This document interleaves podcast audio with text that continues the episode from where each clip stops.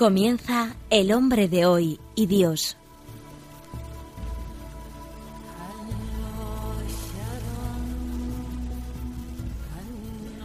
Un programa dirigido en Radio María por el Padre Luis Fernando de Prada.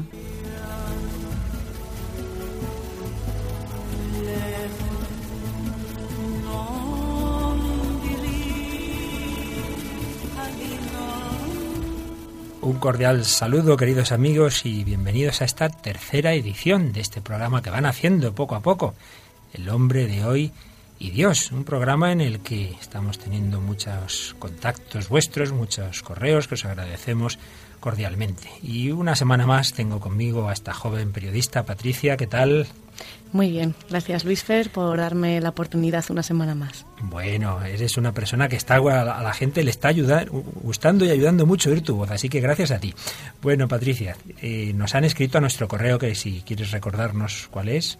Claro que sí, nuestro correo es el hombre de hoy y dios arroba radiomaria.es. Pues bien, hemos recibido bastantes mails y bueno, leemos algunos, algunas frases de algunos que nos han llamado especialmente la atención. Por ejemplo, nos escribía Isidoro, ¿verdad? Efectivamente, Isidoro nos ha dicho, gracias por vuestro programa, otro regalo de la buena madre. Estoy seguro de que hará mucho bien al hombre anónimo de hoy. A mí ya me lo ha hecho. Ánimo y de nuevo muchas gracias. Pues gracias a ti, querido Isidoro, y a Cipriano, que nos largaba, nos largaba, estoy yo bueno, nos mandaba un largo correo en el que nos escribía, entre otras cosas. Buenos días. Hoy he escuchado por primera vez vuestro programa y me ha interesado mucho. Yo creo que habéis dado en el clavo, sobre todo en la insatisfacción del hombre moderno. Me ha recordado un poco cómo era yo hasta que descubrí a Jesús.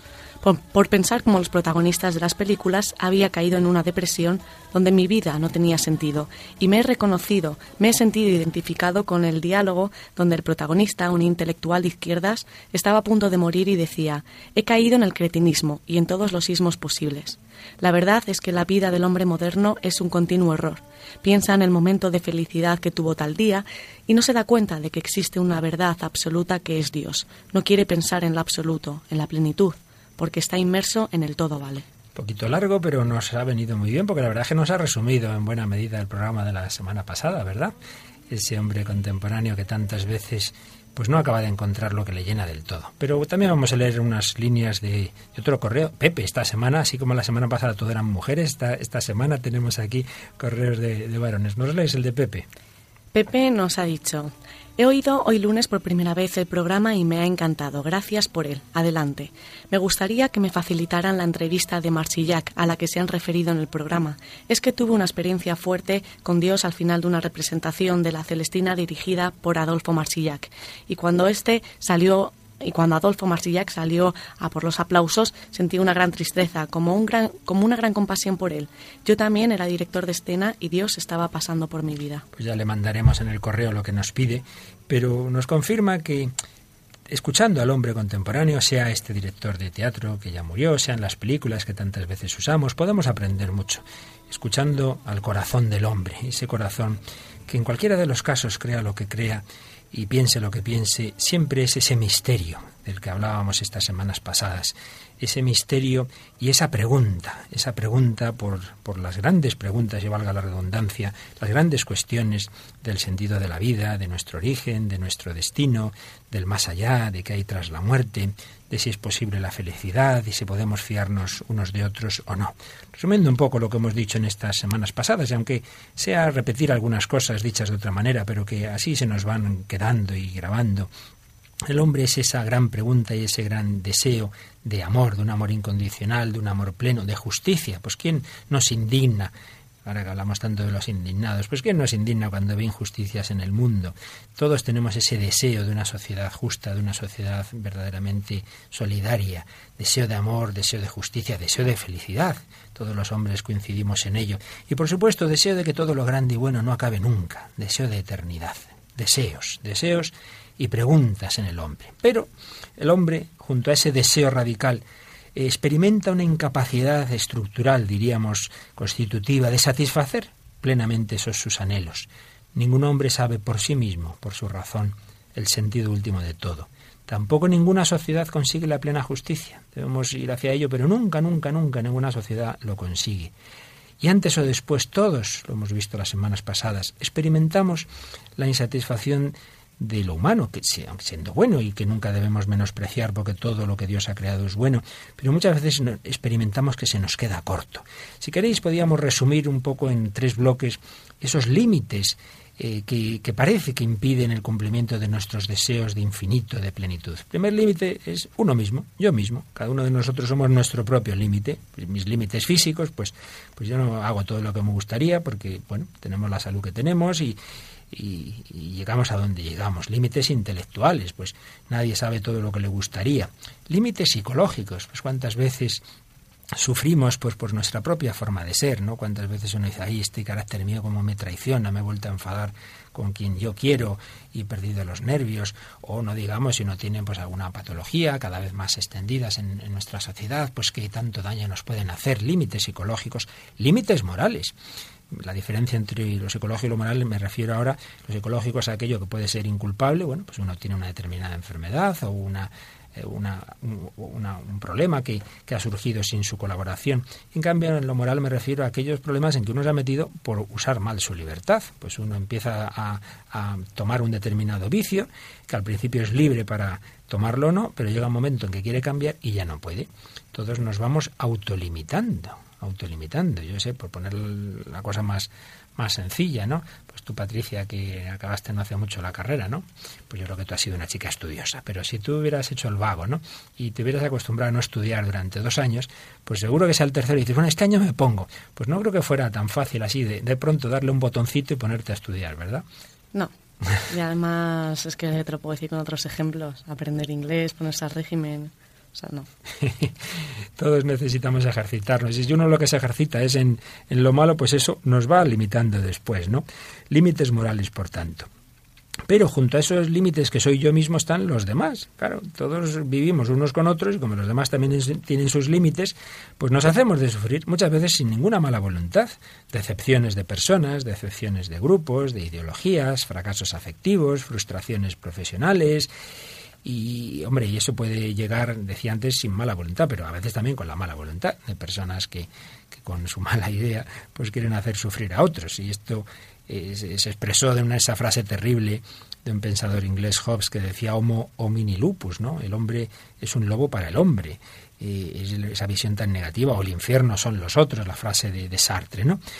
Límites en mí mismo, límites que somos unos para otros, y por supuesto hay un límite que, es como un muro, que todos chocamos contra él antes o después, que es el sufrimiento, no me refiero al sufrimiento de que uno se cansa de subir una escalera, sino el sufrimiento de las grandes decepciones, de las grandes enfermedades y por supuesto la muerte.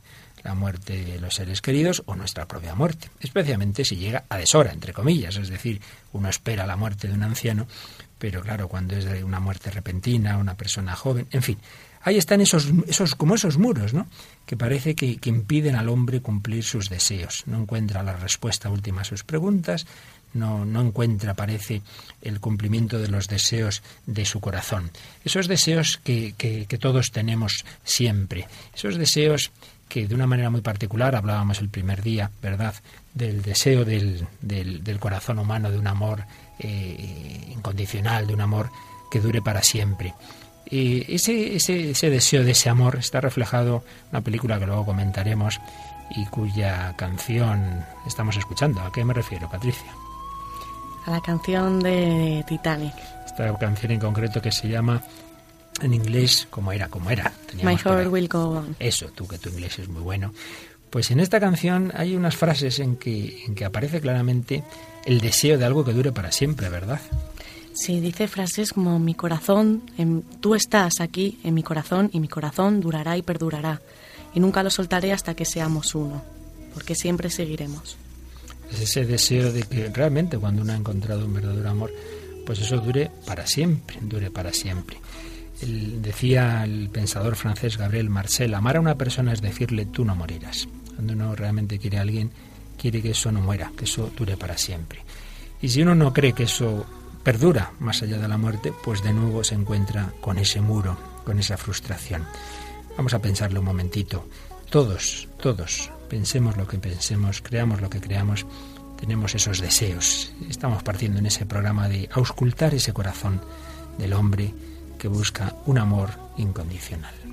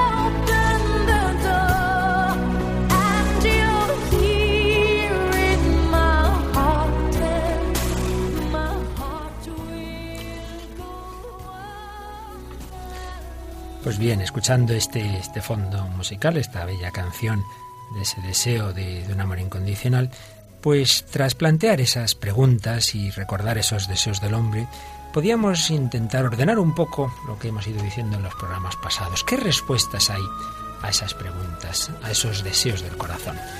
Dentro de que, claro, no podemos esquematizar en unos minutos pues toda la historia de la humanidad, pero yo me atrevería a hacer esta, esta especie de esquema de, clasificación. Eh, podríamos decir que hay en, en la historia posturas, ideologías, respuestas positivas y negativas. ¿Qué quiero decir? Positivas. Pues cuando el hombre piensa que sí, que esos deseos suyos de felicidad, de plenitud, de eternidad, antes o después se van a cumplir. Que existe algo o alguien, ya depende exactamente cuál es el matiz de la respuesta, existe algo o alguien que sustenta el mundo, en el que se cumplen o cumplirán los deseos humanos. En estas posturas positivas se ve el mundo, la realidad y dentro de ella el hombre como algo bueno, como algo fundamentalmente positivo.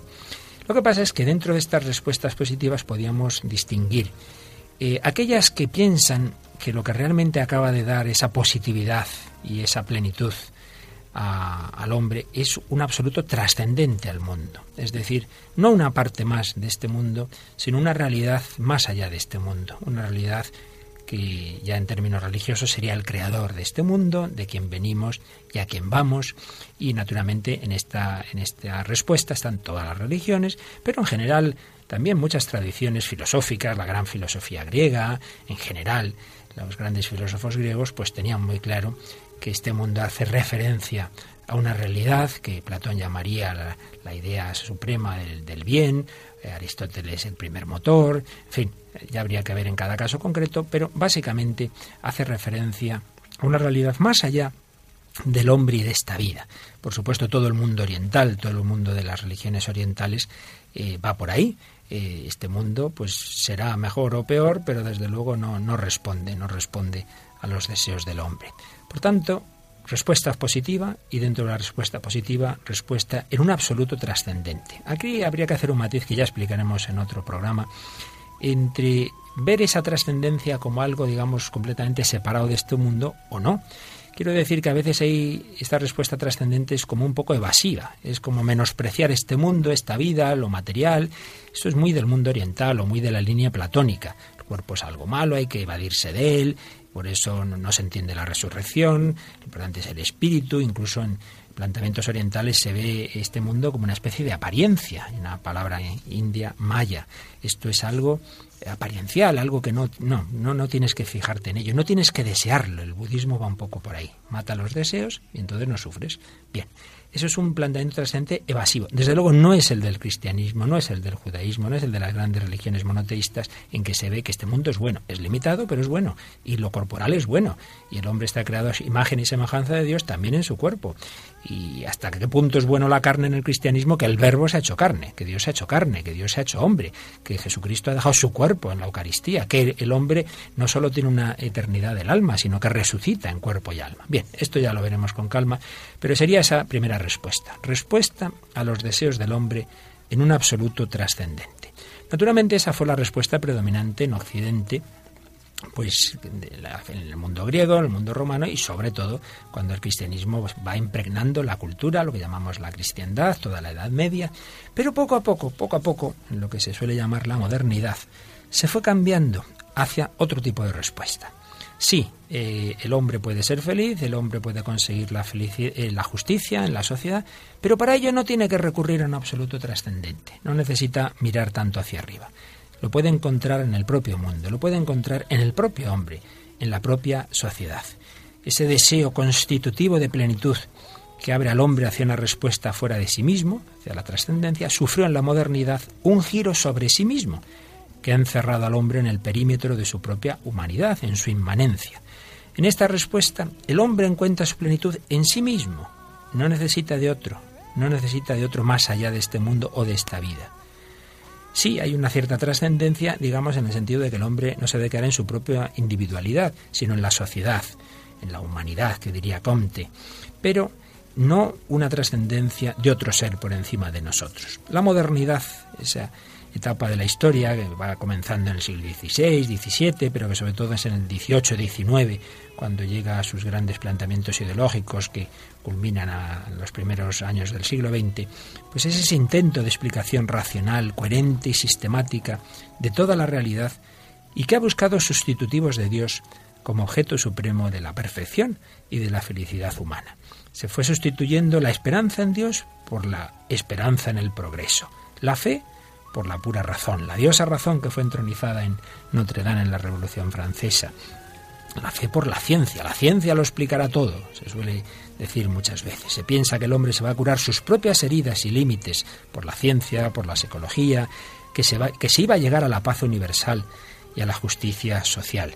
En fin, esos planteamientos que culminan, mm, podríamos decir, por ejemplo, en Karl Marx, que tiene frases como, por ejemplo, Patricia, nos lees alguna. El ser supremo del hombre es el hombre. La raíz del hombre es el hombre mismo. Y no digamos Nietzsche, que va a proclamar la muerte de Dios, porque llegó a decir a través de un personaje una frase tremenda. Si los, si los dioses existieran, ¿cómo iba a soportar yo no ser Dios? Por tanto, los dioses no existen. El hombre no podía soportar eh, un Dios que no fuera él mismo. Pues bien, ese optimismo del hombre, de la, de la modernidad, podríamos decir que está simbolizado justamente en una historia eh, que tiene que ver con la canción que todavía estamos escuchando. La historia del Titanic. realmente es toda una meditación. Estamos en 1912. La ciencia, la técnica han avanzado muchísimo y eh, el hombre se cree que va a conseguir todo por, por sus fuerzas. Y eso, digo, se, fue, se vio un poquito simbolizado en el Titanic. Es histórica esa famosa frase del almirante, este barco no lo hunde ni Dios, no lo hunde ni Dios. Pues bien, como todos sabemos, en su primer viaje el, Titanic se, se, hunde. Em, era el 14 de abril de 1912. Y digo que es muy simbólico en la historia porque estamos en un momento que, Europa pues, tenía mucha confianza en sus fuerzas, se pensaba que iba, ya no iba a haber grandes guerras, que con los acuerdos internacionales, pues ya superadas las guerras de religión, el hombre ya no iba a caer en eso, y dos años después comienza la Primera Guerra Mundial. y el director de la película, Cameron, que no es que sea precisamente católico, eh, sino todo lo contrario, él tiene otros planteamientos, pero bueno, es un hombre profundo y serio, y vio que hacer esa película valía la pena porque era una especie de parábola del siglo XX. ¿Nos recuerdas, Patricia? Porque bueno, ha habido varias versiones, pero esa versión de Cameron nos dices unas palabras sobre ella. Sí, eh, como bien has dicho, está dirigida por James Cameron y protagonizada por Leonardo DiCaprio y Kate Whistler. Se estrenó en 1998 y no conozco a nadie que no la haya visto. Y si hay alguna persona que no la haya hecho, os invito a hacerlo. Y todos aquellos que lo hemos hecho, pues también que volvamos a visionarla, pero teniendo en cuenta estos pensamientos que nos trasladas. Titanic, aparte de ser una superproducción bien hecha, es una historia de amor espléndida e incondicional. Eh, Rose es una mujer de clase alta, pero llena de melancolía y trata de quitarse la vida. Sin embargo, durante la travesía conoce ese, conoce al Jack, conoce el amor incondicional, el amor que traspasa todas las fronteras, un hombre que le hace disfrutar de la vida, cometer travesuras, aprende a divertirse, a divertirse con él y a pesar de que solo van a pasar unos días juntos, ella siempre la amará hasta el último día de su vida. Pues vamos a escuchar no un fragmento de la película como solemos, sino de un documental en el que eh, primero escucharemos a una superviviente del Titanic y que ya murió, pero en aquel momento del documental aún vivía, y palabras de Cameron y de algún otro protagonista. Cuando mi padre le dijo a mi madre que el barco era supuestamente imposible de hundir, ella le contestó, eso es desafiar a Dios. Estamos en 1912. El Titanic es el barco más grande que jamás haya construido el hombre y este es su viaje inaugural. Su capitán piensa jubilarse tras completar el viaje. Entre los pasajeros hay algunas de las personas más ricas del mundo y también de las más pobres. Son inmigrantes a la búsqueda de una nueva vida. El barco avanza atravesando el Atlántico Norte a toda máquina, pero un iceberg se cruza en su camino. La colisión hiere de muerte al barco. Solo hay botes salvavidas para la mitad de los pasajeros. Se pierden 1.500 vidas. El mundo queda perplejo. La confianza de toda una era se derrumba. 1912 fue una época muy interesante. En la primera década de este siglo se produjo un avance rápido y explosivo de la ciencia y la tecnología como nunca se había visto hasta entonces. Todo era más grande, mejor. Había que conquistar la naturaleza. Las posibilidades del hombre eran infinitas. Si nos ajustábamos el coco podíamos conseguirlo. Todo el mundo empezó a sentirse muy orgulloso de poder fabricar cosas más grandes que la vida misma y decir que era imposible que se hundiese. La sensación era que todo iba a ser cada vez mejor y más agradable. Y lo que le esperaba a la gente después de aquella década fueron dos guerras mundiales, armas nucleares, los problemas con los que vivimos hoy, todo ello consecuencia de la revolución tecnológica del siglo XX. Así que el Titanic es una maravillosa metáfora de todo eso. En muchos aspectos, el hundimiento del Titanic fue un aviso para el siglo XX. El hombre se vio enfrentado al duro recordatorio de que no era la fuerza más poderosa del universo. Pues sí, fue una parábola del siglo XX toda esta historia. Ese hombre que creía que por saber construir barcos estupendos, pues esos barcos no se iban a hundir. Pues, pues ya vimos que no fue así. Pero más allá de lo que ocurrió en ese viaje concreto, eh, esa parábola del siglo XX es así porque eh, empieza ese siglo pensando que va a haber siempre esa justicia, esa felicidad, y va a ser un siglo terrible, el siglo de los genocidios, de los campos de concentración, de las bombas atómicas, de las guerras mundiales. Y yo siempre he pensado que lo que ocurrió en ese viaje, Patricia, fue también como una imagen de lo que nos, muchas veces nos ocurre en la vida. Personas que, quieren tenerlo todo controlado, ¿verdad? Bueno, yo creo que de alguna manera a todos nos ha pasado alguna vez. Todo en mi vida, organizadita, todo muy bien, ahora hago esto, lo otro, todo va a ir estupendo pero siempre puede aparecer un iceberg con el que no cuentas. Siempre aparece algo que, que, rompe esos planes. Pues una, un accidente, una enfermedad, un, suspenso, un fracaso, un despido, una crisis económica como la que tenemos en este momento. Y claro, eso no estaba en el, en el proyecto, ¿verdad? Y el hombre se creía que todo iba a ir siempre estupendo y de pronto aparece el iceberg. ¿Piensas que eso es una experiencia universal? Sí, creo que es así y es un símil de lo más acertado. Y por ello, si uno no tiene unos fundamentos sólidos, claro, ese barco se hunde, se hunde sin remedio, su vida se hunde, se hunde en esa depresión de la que nos hablaba antes uno de nuestros oyentes que nos escribía un correo. Pues bien, eso que a nivel personal me parece claro, ¿no? Que, que nos puede ocurrir y nos ocurre, de alguna manera fue ocurriendo a la conciencia, digamos, colectiva de la humanidad de Occidente. Había pasado de esa etapa de el fundamento del hombre de la vida está en Dios. Ah, no, no, está en nosotros mismos, está en las ideologías, esas ideologías que recordábamos también en el programa pasado, eh, representadas en esa película antes citada de las invasiones bárbaras. Esas ideologías que, como dice un, un tratadista, Mariano Facio, pues pretendieron sustituir la religión como, como el paso de la heteronomía de ver que el, que el mundo recibe su origen y su sentido último de Dios, a la autonomía en sentido absoluto. Decir, el, mundo humano, humano se autofunda sin referencia a la trascendencia. Por eso se ha dicho que las ideologías modernas del siglo XIX, siglo XX, son como una especie de religiones políticas, religiones secularizadas, religiones de lo temporal. Que, que, lo que la, la, fe y la religión ponía en Dios, en los dogmas, etcétera, hace dogmas, en cambio, pero de algo humano, de algo político, de algo meramente científico. Pero, repito, esos planteamientos optimistas que pensaban que iban a conseguir todo, pues fueron hundiéndose en el siglo XX, fueron eh, llegando a, a, situaciones cada vez más negativas y al final a un nihilismo, aún no hay nada sólido. Ese nihilismo que es característico del pensador que antes ya también recordábamos, Nietzsche, y quizá de un párrafo famoso eh, en la Galla Ciencia, el párrafo del loco que se pone a hablar de la muerte de Dios. Podríamos ver ahí como Nietzsche, que muere en 1900, precisamente en, el inicio del siglo XX, pues él mismo, que en ese su rechazo de Dios, sin embargo, él mismo veía lo que, lo que se nos venía encima. ¿Nos lees ese, ese párrafo de, del, del loco? El loco se plantó en medio de ellos y los miró fijamente. ¿Dónde está Dios?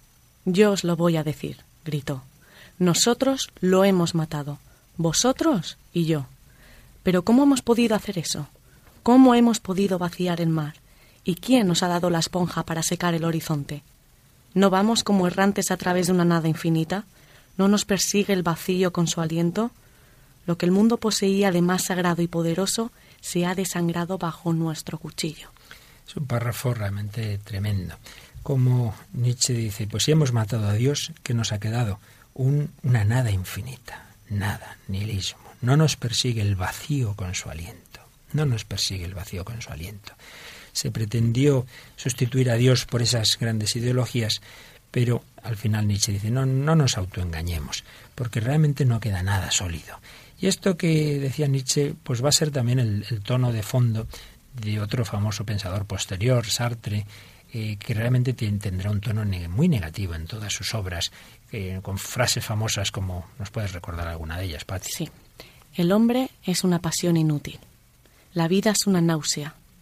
Otra muy famosa que también has mencionado antes es la de el infierno son los otros. Es absurdo que hayamos nacido, es absurdo que muramos. Y él explicaba, pues, que todo ese tono tan negativo tiene una última explicación. El hecho de que Dios no exista todo lo trastoca, dado que con él desaparece toda posibilidad de encontrar valores inteligibles, ya que no existe una conciencia infinita y perfecta que a priori piense estos valores. Dostoyevsky escribió, si Dios no existiera, todo, todo estaría permitido.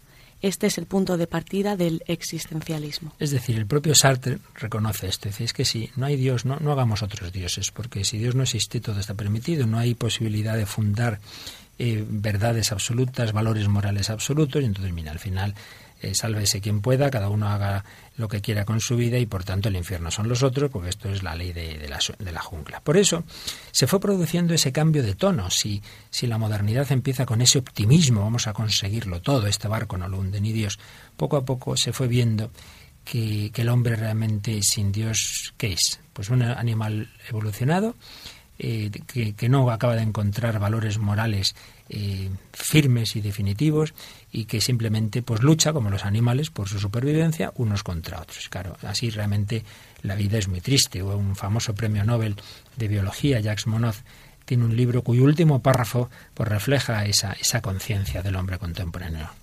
El hombre sabe al fin que está solo en la inmensidad indiferente del universo, de donde ha brotado por azar, y ni su destino ni su deber están escritos en parte alguna. El hombre está solo en la inmensidad indiferente del universo. Hemos recordado en programas pasados películas del gran director sueco Ingmar Bergman.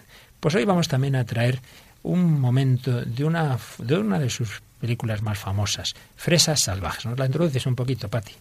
Claro que sí, pues esta película es de 1957 y es una interesante cinta que nos lleva a tomar conciencia sobre la falta de respeto hacia el prójimo. El, el, protagonista, que es un profesor, Borg, reflexiona sobre las malas conductas y la falta de consideración que ha tenido hacia algunas personas a lo largo de su vida. Igman Berman hace una brillante crítica a la hipocresía, al egoísmo y al pesimismo del ser humano.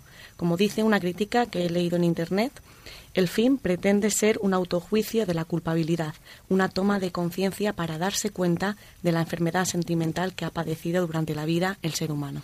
Pues aunque esta sea más difícil de conseguir que Titanic, yo aconsejo que a nuestros oyentes que, que la vean, porque como os decía, Berman es un autor que realmente planteaba las grandes preguntas existenciales de las que estamos hablando en estos programas y planteaba sus posibles respuestas. Pues bien, vamos a escuchar una escena que no es directamente de ese protagonista que nos hablabas, de ese doctor Borg, sino su hija, que está casada con un médico, ambos son médicos, y hay un diálogo en que ella le quiere, le, dice al oye, te quiero decir una cosa, se van en el coche, están bajo la lluvia, por eso oiréis el ruido del agua, y, y, le va a contar algo. Vamos a escuchar con mucha atención, yo sugiero a los oyentes que se fijen bien, porque es un diálogo eh, que es de hace 50 años, y sin embargo uno parece que es de ahora mismo, de una actualidad tremenda, haber mantenido una capacidad inmensa de intuir por dónde iba el pensamiento contemporáneo. Vamos a escucharlo. ¿Qué es lo que me quieres? Algo desagradable. Voy a tener un hijo, Eva. ¿Estás segura? Mm. Ayer me dieron el resultado. ¿Ah, sí? Oh. ¿Y ese era el secreto? Es que tengo que añadir una cosa. Yo quiero tener ese hijo. Lo dices sin rodeos. Naturalmente.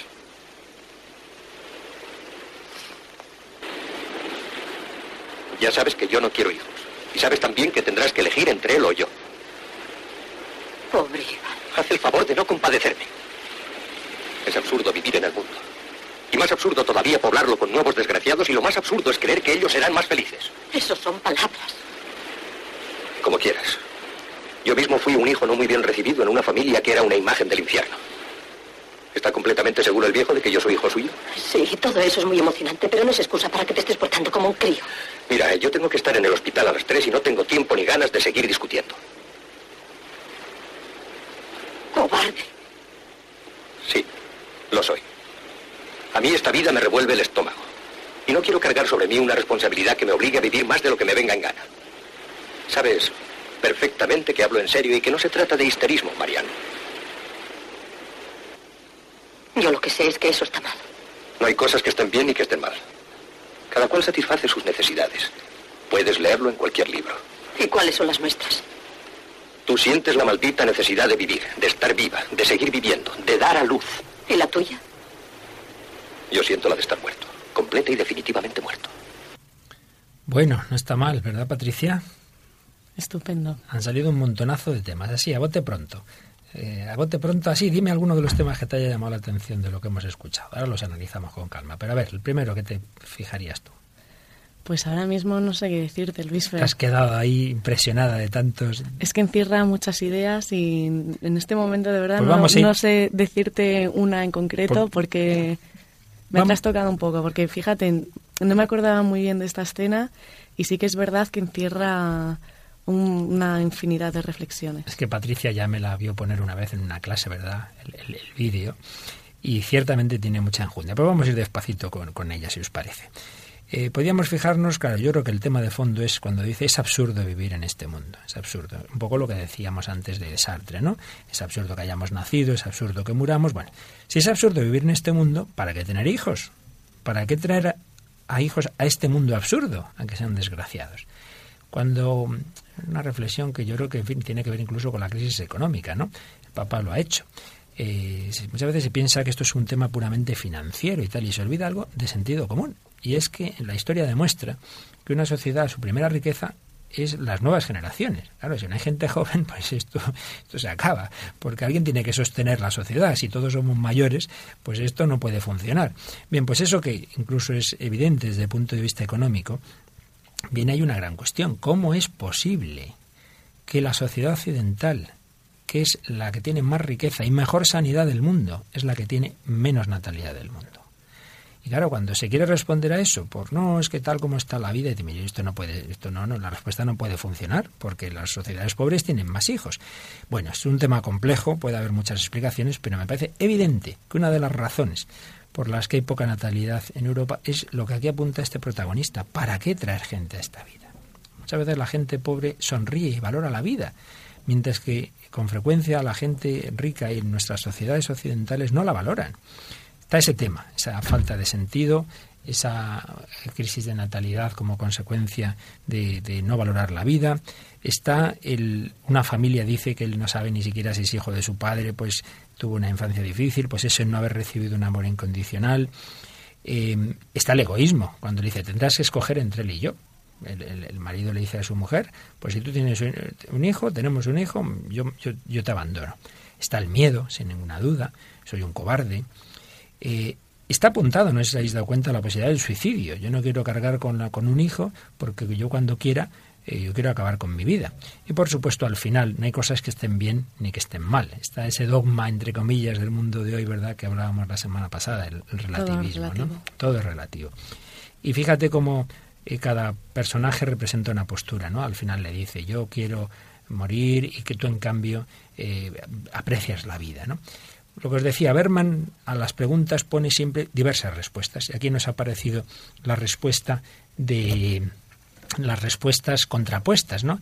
De ese hombre, de ese hombre que, tiene esa postura negativa, nihilista, y en cambio está, está su mujer, que tiene esa postura positiva. Si, si el protagonista en este caso nos hablaba del miedo, nos hablaba de lo negativo, vamos a escuchar una canción para relajarnos un poquito y para contrarrestar, ¿verdad? Es una canción de, de quién es, Patri? De Rosana. Rosana, que es una chica canaria. Me decías tú antes que es una chica que le hace muchas veces conciertos gratuitos y que una vez se puso a cantar en el metro, ¿no? Sí, fue hace unos años, por lo visto se cogió la guitarra, se metió en el andén como hace tanta gente y dentro de los vagones a cantar y amenizar el viaje y creo que la echaron. Llegaron los de la seguridad y la sacaron del metro. Pues a pesar de todo eso, Rosana nos invita a vivir sin miedo. Vamos a escucharla. Si somos como niños, sin miedo a la locura, sin miedo a sonreír, sin miedo sientes que la suerte está contigo, jugando con los duendes, abrigándote el camino, haciendo cada paso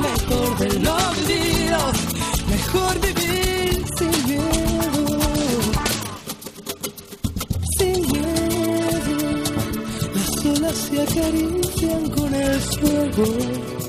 Si alzamos bien las yemas de los dedos, podemos de puntillas tocar el universo así sin miedo.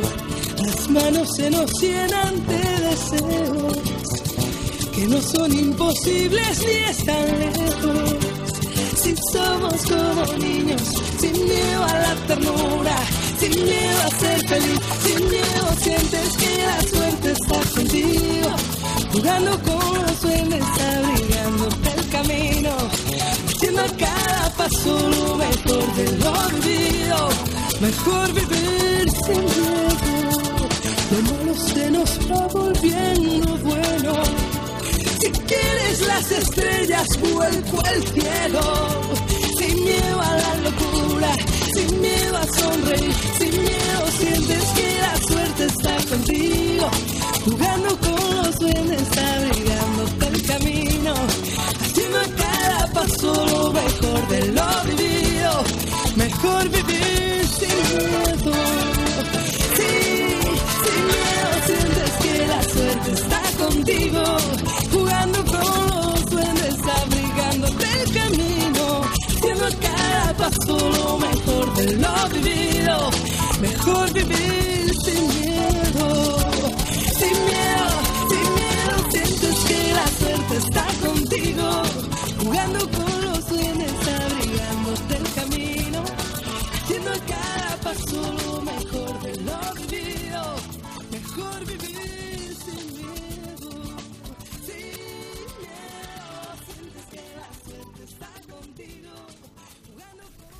Sin miedo, vivir sin miedo. No como ese protagonista que al no tener ningún fundamento, ni Dios, ni la familia, ni nada, pues piensa que la vida no tiene sentido y que por ello para qué transmitirla. Realmente es una postura triste. Pero bien, vamos a volver al esquema que os estaba mm, diciendo al principio del programa, a esas grandes preguntas y deseos del hombre. Os decía que hay respuestas positivas, respuestas negativas. Respuesta positiva trascendente. Se cumplen nuestros deseos en una realidad trascendente a este mundo. Básicamente es la respuesta religiosa. Existe alguien que ha creado este mundo y vamos hacia él. Y entonces es lógico que este mundo nunca nos llene del todo porque estamos hechos para el infinito, para el creador del mundo. Y este mundo es bueno, en el planteamiento desde luego cristiano es así. Es bueno, pero es limitado. Y por ello es como una especie de aperitivo, un aperitivo de- del plato verdadero, que es contemplar a Dios cara a cara. Respuesta positiva, el, el hombre va a ser feliz, pero lo es en la trascendencia, en el encuentro con Dios. Respuesta positiva inmanente, el hombre eh, puede hacerse a sí mismo feliz. Este es lo que hemos dicho que ha sido el planteamiento dominante, siglo XVII, XVIII, XIX, pero que se fue hundiendo como el Titanic en el siglo XX que no, no, no. La pura razón, la pura ciencia no es capaz de responder a las grandes preguntas del hombre. Por supuesto está siempre ese muro absolutamente infranqueable del sufrimiento y de la muerte. Y por ello se fue cambiando de las respuestas positivas a las negativas. El hombre, la realidad, es algo fundamentalmente negativo. No hay sentido último, ni bien, ni amor, ni felicidad. Esa frase que recordábamos en el programa pasado, la vida es una causa perdida y la felicidad una idea caduca, de Bernard Henry Levy. Ese pensar que, que, que no, que no existe esa felicidad, que el hombre no se da la plenitud a sí mismo, tampoco la podemos esperar de los demás, el infierno son los otros, ni de los sistemas políticos sociales, ni de la trascendencia, puesto que ya se ha perdido la fe. Y por tanto esa frase que antes Patricia nos ha leído, el hombre es una pasión inútil. Pasión, porque no puede dejar de desear, el hombre siempre desea, pero inútil, ese deseo no se cumple. Realmente es un resumen tremendo de esta postura, de esta respuesta negativa. El hombre es una pasión inútil. Sí, es pasión. El hombre no es una piedra. El hombre desea amor, felicidad, eternidad, pero el deseo no se cumple. no puede dejar de desear lo que no puede alcanzar. Y esto desemboca en el nihilismo. No hay nada que cumpla los deseos más profundos del hombre. Yo creo, Patricia, que es el tono dominante de nuestra época. Es una mezcla entre esa respuesta inmanente positiva y esta respuesta más negativa, que yo creo que es la que va predominando. Eh, aunque muchas veces se quiera disimular, pero en el fondo el hombre tiene una actitud muy pesimista respecto de sí mismo, respecto de la vida, como oíamos en esa, en esa película de, de Berman, eh, Fresas Salvajes. Y por eso si antes leíamos el pasaje de la muerte de Dios que anunciaba ese loco de Nietzsche, pues hemos pasado de la muerte de Dios a la muerte del hombre, eh, a, ver al hombre como algo muy negativo, como realmente un, ser cuya vida no tiene sentido. Esto lo podíamos ver en la poesía, en todo tipo de literatura. Por, por, poner un ejemplo, porque son tantos y tantos, pues léenos esta poesía de Rubén Darío que se titula Lo fatal. Dichoso el árbol que apenas sensitivo Dichoso el árbol que es apenas sensitivo, y más la piedra dura, porque ésta ya no siente, pues no hay dolor más grande que el dolor de ser vivo, ni mayor pesadumbre que la vida consciente. Ser y no saber nada y sin rumbo cierto, y el temor de haber sido, y un futuro terror, y el espanto seguro de estar mañana muerto, y sufrir por la vida, y por la sombra, y por lo que no conocemos y apenas sospechamos, y la carne que tienta con sus tiernos racimos y la tumba que aguarda con sus fúnebres ramos, y no saber a dónde vamos ni de dónde venimos. Realmente es una gran poesía que nos has leído preciosamente, que termina con esa frase, y no saber a dónde vamos ni de dónde venimos. Poco a poco ese optimismo del hombre renacentista fue cambiándose en este otro tono negativo, que es impresionante que diga, dichoso el árbol que es apenas sensitivo, y más la piedra dura porque ésta ya no siente. Es decir, está diciendo es mejor ser piedra que ser hombre, porque el hombre sufre, es pasión, es pasión inútil pues mejor sería no tener pasión, mejor sería no sentir. Y por eso también hay gente que dice, mira, yo ya no voy a querer a nadie, porque si quieres luego te sufres. Mejor no tener hijos, si tienes hijos te dan disgusto. Mejor no enamorarse, porque luego vienen las decepciones. El hombre se va haciendo una coraza muchas veces, ¿verdad? Para no sufrir. Y, claro, se quiere como convertir en una piedra. Ya digo que esto es un poco ese planteamiento evasionista, eh, típico de, algunos eh, enfoques orientales, de matar el deseo para no sufrir no desees, claro, porque el deseo viene del, el sufrimiento, perdón, viene del deseo, lo decía Buda, ¿no? Entonces mejor no desear. Bueno, claro, pues sí, mejor no desear, pero usted entonces si quiere ser una piedra, como dice que Rubén Darío, pues ya es triste, ¿no? Ya es triste ese planteamiento. Por tanto, respuesta negativa. Respuesta negativa, existe un ser en este mundo absurdo que ha brotado del azar eh, y que desea cosas que no puede conseguir. Y claro, eso lleva a, a un tono tremendamente negativo. Y como no se puede vivir así, finalmente la última posibilidad de respuesta en este esquema que yo estoy haciendo, respuestas positivas, trascendente, inmanente, respuestas negativas, la más extrema de ese nihilismo y de ese existencialismo desesperanzado, y respuesta negativa, digamos, suave o moderada, que es lo que la semana pasada hablábamos de la posmodernidad, de ese hombre light que dice, hombre, no nos pongamos tan trágicos. Pues es verdad que no hay grandes cosas en la vida, no hay grandes amores, no hay gran felicidad, pero hombre, no hay felicidad, pero hay bienestar, eh, no hay amor, pero hay sexo, en fin, podemos pasarlo bien y no nos compliquemos más. Esto es lo que un famoso psiquiatra español, Enrique Rojas, llama el hombre light. Tiene un, libro que se, que se, llama así. De ese libro eh, hay algunas frases que nos pueden servir un poquito como resumen de esto. Ahí nos habla de el hombre light es el hombre light es un ser humano centrado en sí mismo, en su personalidad y en su cuerpo, con un individualismo atroz, desprovisto de valores morales y sociales, emancipado de cualquier emoción trascendente. Nada vale la pena seriamente, salvo esas cuatro notas apuntadas como un ritornelo. Hedonismo, consumismo, permisividad, relativismo. El escritor americano Lash lo expone así. Cuidar la salud, desprenderse de los complejos, esperar las vacaciones, vivir sin ideal y sin objetivos trascendentes. Pues sí, eso es el planteamiento de muchas personas y de muchas películas actuales. La semana pasada me parece que oíamos un pasaje de Fanny y Alexander y hoy vamos a terminar nuestras películas con un símbolo de este hombre light, como puede ser una película que se llama Un niño grande. Un niño grande es una de las mejores películas de Hugh Grant. Se estrenó en 2002 y fue dirigida por los hermanos Waits, Chris y Paul. Hugh Grant encarna a Will, es un vividor y un mujeriego de 36 años. En vez de tratar de enamorarse y respetar a las mujeres, se dedica a mantener relaciones con madres solteras con el argumento de que así es más fácil romper con ellas. Pero por mucho que intente huir siempre del compromiso, termina conociendo lo que es la responsabilidad y todo gracias a un niño de 12 años llamado Marcus. Marcus es un chaval que tiene muchos problemas en casa, en el colegio, problemas de autoestima y de adaptación. Hugh Grant, ayudándole, entenderá por fin el valor de las cosas. Pues hasta que llegó a eso, era ese hombre light.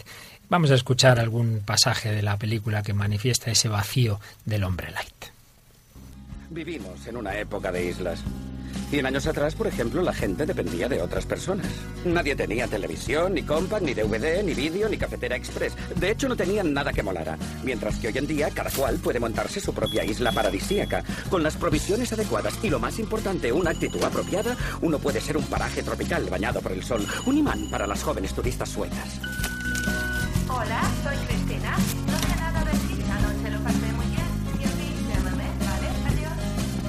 Y me gusta pensar que tal vez yo soy de esa clase de islas. Mi vida se compone de unidades de tiempo. Comprar discos, dos unidades. Comer, tres unidades. Hacer ejercicio, dos unidades. Al fin y al cabo tenía una vida muy rica. Solo que... sin ningún sentido. Una vida sin ningún sentido. Que se lo pasa bien, que no se pone trágico, que no se le plantea el suicidio, pero una vida vacía. Bien, pues aquí nos quedamos en ese insistir en, en, esas posibles respuestas a las grandes preguntas del hombre, respuestas positivas desde la trascendencia, intentarlas desde la inmanencia, eso se hunde y entonces la respuesta negativa o esta última respuesta light. Gracias a Dios y nunca mejor dicho, pues el Señor es la respuesta que sale a nuestro encuentro. Y ya la próxima semana vamos a meternos más en la respuesta positiva que el Señor nos ha dado. Y pero hoy vamos a terminar, por lo menos después de oír estas cosas así más bien negativas, escuchando una canción de Gonzalo Mazarrasa que habla de ese hombre que busca, que busca el oro, pero el oro de la felicidad, pero que realmente es realmente el Señor el que nos busca a cada uno de nosotros y por eso al final vamos a encontrar la respuesta positiva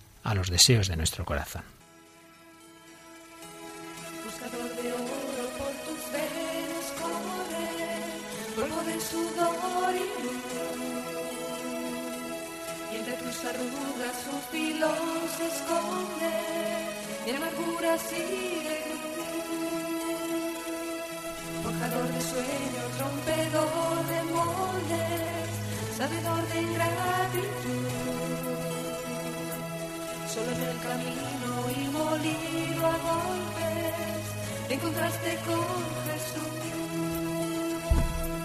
¿Quién lo iba a decir? ¿Quién lo iba a pensar?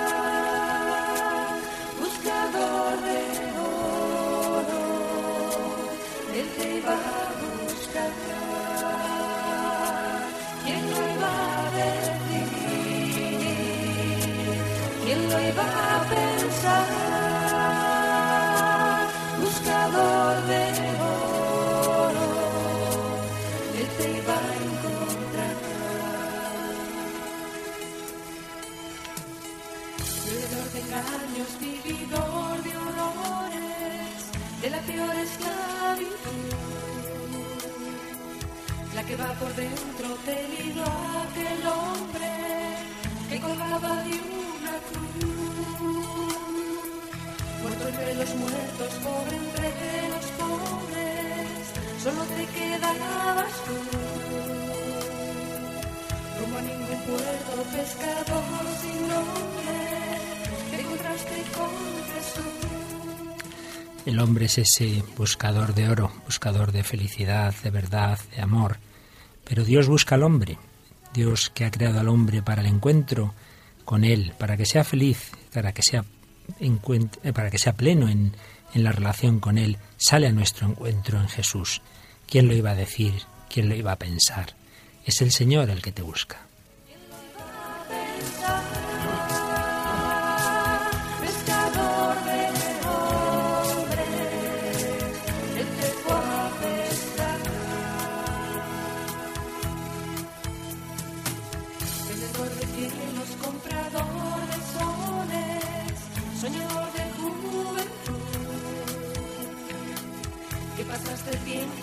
Tiempo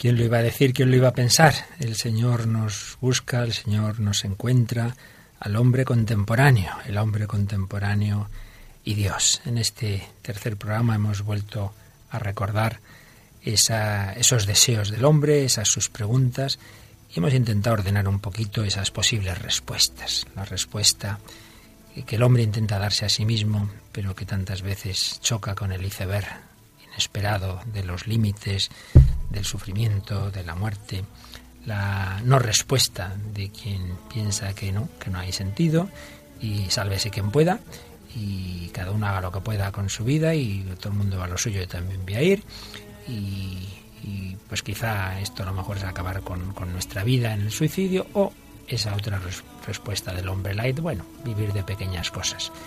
Pero existe la respuesta con mayúsculas del que viene a dárnosla, el que viene a darnos el sentido. El sentido, el logos que ha creado el mundo, se ha hecho carne en Jesucristo. Hablaremos de esa respuesta que nos da el propio Dios en persona. Pero, como estas semanas pasadas, os gustaría mucho que nos contarais también vuestras impresiones, vuestras reflexiones al oír este programa y vuestras sugerencias. Y para ello, como siempre, podéis escribirnos al correo que nos recuerda la Patricia. El hombre de hoy y Dios arroba radiomaria.es. Repetimos, nos podéis escribir vuestras opiniones, lo que queráis, lo que os apetezca, al siguiente correo, el hombre de hoy y Dios arroba radiomaria.es. Pues muchas gracias, Patricia, Patricia Rodríguez, periodista, joven, que nos está ayudando en estos primeros programas del hombre de hoy y Dios. Y le damos las gracias a ellas, a, ella, a David en el control y a todos vosotros, queridos amigos, que nos acompañáis. Un servidor, Padre Luis Fernando de Prada, pues os desea que tengáis una estupenda semana buscando a Dios, entregándoos a los hombres. Frente a esa frase de Sartre, el infierno son los otros, el Papa nos ha dicho en alguna ocasión que tenemos que vivir de manera que podamos decir lo contrario. El cielo son los otros. Que la vida, la relación de unos con otros, vayamos construyendo el cielo en la tierra en cuanto la limitación humana lo permite, porque el cielo pleno solo será eso, en el cielo. Pues en camino hacia él, que tengáis una estupenda semana.